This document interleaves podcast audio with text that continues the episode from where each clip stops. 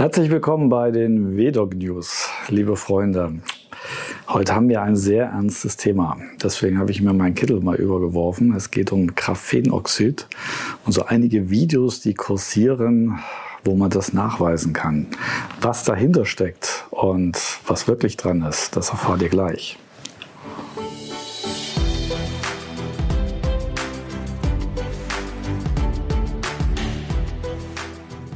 Ja, ihr habt es vielleicht ähm, mitverfolgt oder ihr habt so ein Video auch schon bekommen auf irgendeinem der Messenger, wo drauf gezeigt wird, wie jetzt bei Leitungswasser oder Mineralwasser ähm, durch so eine sogenannte Elektrolyse, die da eingesteckt wird, äh, das Wasser dann dunkel, bräunlich, grünlich wird und dann kommen noch Magnete und dann zeigt man, dass da irgendwas Magnetisches drin ist, was ja Graphenoxid sein soll und äh, das ist gerade so ein bisschen spooky.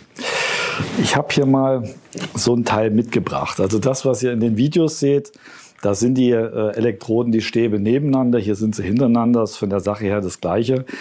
Sowas nennt sich Elektrolyse. Da arbeiten, arbeiten einige Wasservertriebsfirmen heute immer noch mit. Früher waren das mal eine ganze Ecke mehr.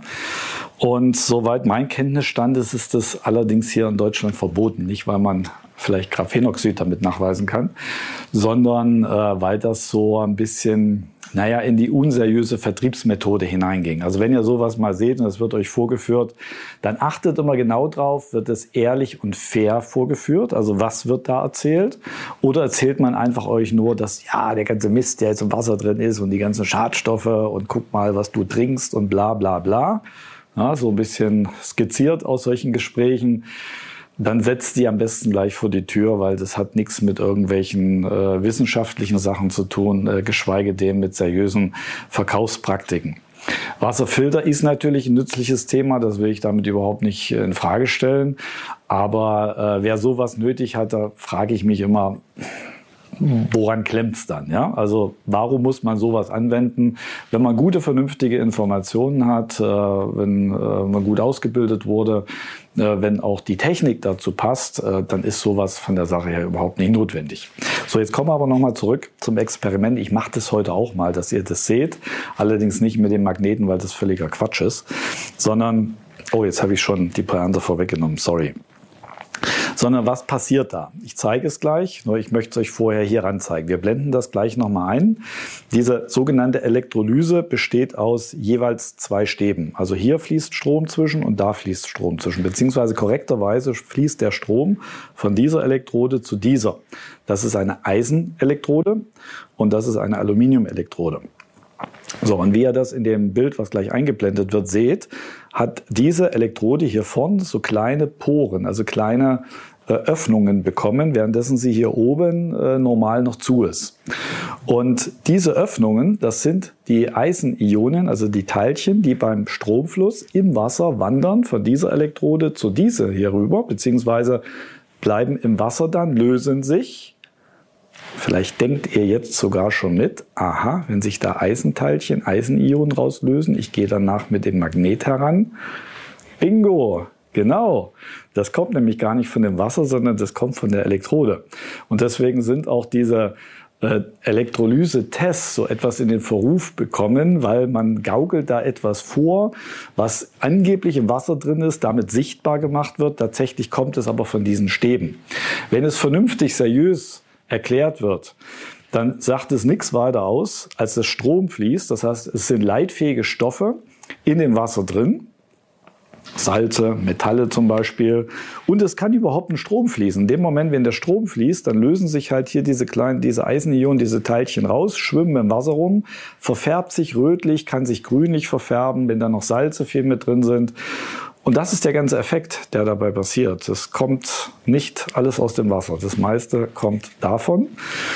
Und ich zeige das jetzt einfach mal. Ich nehme jetzt mal hier ein Glas mit Leitungswasser. So, ein bisschen weniger. So, zapf mal hier. Auch ein Glas Wasser. So, ungefähr gleich voll.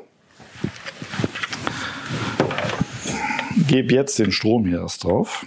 Mal Vorsicht, da ist richtig Strom drauf. So, pack das hier rein. Also das ist gereinigtes Wasser, das ist hier das Leitungswasser. So, mach das Ding jetzt hier mal an. Man kann dann so leicht erkennen. Ich drehe es mal um. Ja, hier so die Bläschenbildung da dran. Da seht ihr. Und da reagiert was. Da fließt einfach Strom. So, und im Leitungswasser wird es halt dunkel. Und bei einem gereinigten Wasser, wo jetzt wenig Salze oder äh, Schwermetalle drin sind, in dem Fall jetzt hier aus dem System, wo äh, das Wasser komplett gereinigt wurde, also befreit von Schwermetallen, all diesen Fremdstoffen, dann bleibt das kalt klar. So, und hier bildet sich eine Suppe, aber es kommt halt nicht vom Wasser ursächlich, sondern von den Stäben. Ich breche das jetzt hier mal ab und ziehe mal sicherheitshalber den Stecker wieder raus. So, das Tickern hier ist nicht etwa die Bombe, sondern nur die Zeitschaltuhr. So, man kann jetzt hier, ich komme mal zur Kamera hin, erkennen, ja, da bildet sich so ein bisschen von diesem Schlick auch dran und die andere Elektrode, die bleibt halt ganz, ganz rein. Und ihr habt das vorhin gesehen bei dem anderen Bild, das war ein älteres Modell, da war die hier schon so ein bisschen löchrig, porös. Das ist das, was sich da halt rauslöst. Und dann sieht die Suppe in dem Video, in diesen Beispielen so hier aus. Ja? So, und da geht jemand mit einem Magnet ran und dann diese ganzen äh, gelösten Eisenteilchen, Ionen, die da drin sind, wandern natürlich mit dem Magnet. Warum? Weil Eisen nun mal magnetisch ist. Leute, es gibt momentan viele Theorien draußen. Da mag vielleicht auch nicht so alles richtig sein, was da gerade so draußen abläuft. Ich möchte das heute mal gar nicht politisieren. Aber bitteschön, man muss es nicht übertreiben, weil das geht dann wirklich schon Richtung Verschwörungstheorie, ähm, dass da Graphenoxid im Wasser drin ist äh, und man das mit dieser Methode da sichtbar machen kann. Äh, äh. Also das ist eher was für einen schönen Bullshit-Bingo-Abend, wenn ihr noch nichts vorhabt. Da könnt ihr sowas mit einsetzen, aber mit irgendwelchen wissenschaftlichen Themen hat das überhaupt nichts zu tun. Ja, man kann das im Wasser zeigen, aber wie gesagt, Vorsicht, wer da Traumdeutung betreibt äh, oder Kaffeesatz lesen, in dem Fall äh, Wasser lesen, was da alles drin ist, das ist sehr gefährlich. Es zeigt lediglich, dass Strom geflossen ist und dass eine Reaktion mit den Elektroden stattgefunden hat, sich was rausgelöst hat und dann im Wasser was entstanden ist. Aber viel mehr sagt es nicht aus. Und halt in einem gereinigten Wasser äh, ohne Metalle, äh, mit wenig Salzen drin. Also hier ist es ein leichtes Bergquellwasser, so ähnlich wie in Plose, Lauretana. Passiert halt nur eine ganz, ganz leichte Reaktion, weil wenig Strom fließen kann. Und das ist der ganze wissenschaftliche Hintergrund dazu. Wie gesagt, ich möchte damit weder behaupten, dass es kein Graphenoxid gibt. Das gibt es. Das wird sogar in einigen Ländern eingesetzt. Mittlerweile Techniken zur Meerwasserentsalzung, Großanlagen. Äh, da gab es auch mal Gerüchte, dass das in Wasserfiltern drin ist. Mir jetzt noch nicht bekannt, noch nicht bewusst. Äh, gute Systeme, die mit äh, Keimsperren ausgerüstet sind, also in die Nanofiltration reingehen, bevor es dann in eine Umkehrsmose oder in eine Molekularfiltration reingeht. Die fangen das in der Regel im Vorfeld schon ab, weil die Partikel halt größer sind als die, diese ganz feinen Poren dieser speziellen ähm, Eingangskeimsperren, die manche Anbieter halt einsetzen. Und es hat aber hier mit nichts zu tun. Also es gibt es, es ist draußen, egal wo es jetzt drin ist. Wie gesagt, ich möchte das Thema äh, nicht speziell heute ausweiten, egal was da behauptet wird im Wasser. Mir ist es bislang noch nicht aufgefallen. Dass es irgendwann mal drin sein kann, möchte ich ja überhaupt nicht abstreiten. Wer eine gute Filteranlage hat, der holt es damit einfach raus. Der holt aber halt auch andere Schadstoffe raus aus dem Wasser, wie zum Beispiel Mikroplastik, was drin sein kann, oder Schwermetalle, Nitrat, Kalk ist auch ein sehr umstrittenes Thema gibt es in einem Podcast, habe ich das mal ein bisschen ausführlicher behandelt, was jetzt Unterschied zwischen Kalk, Mineralstoffen ist.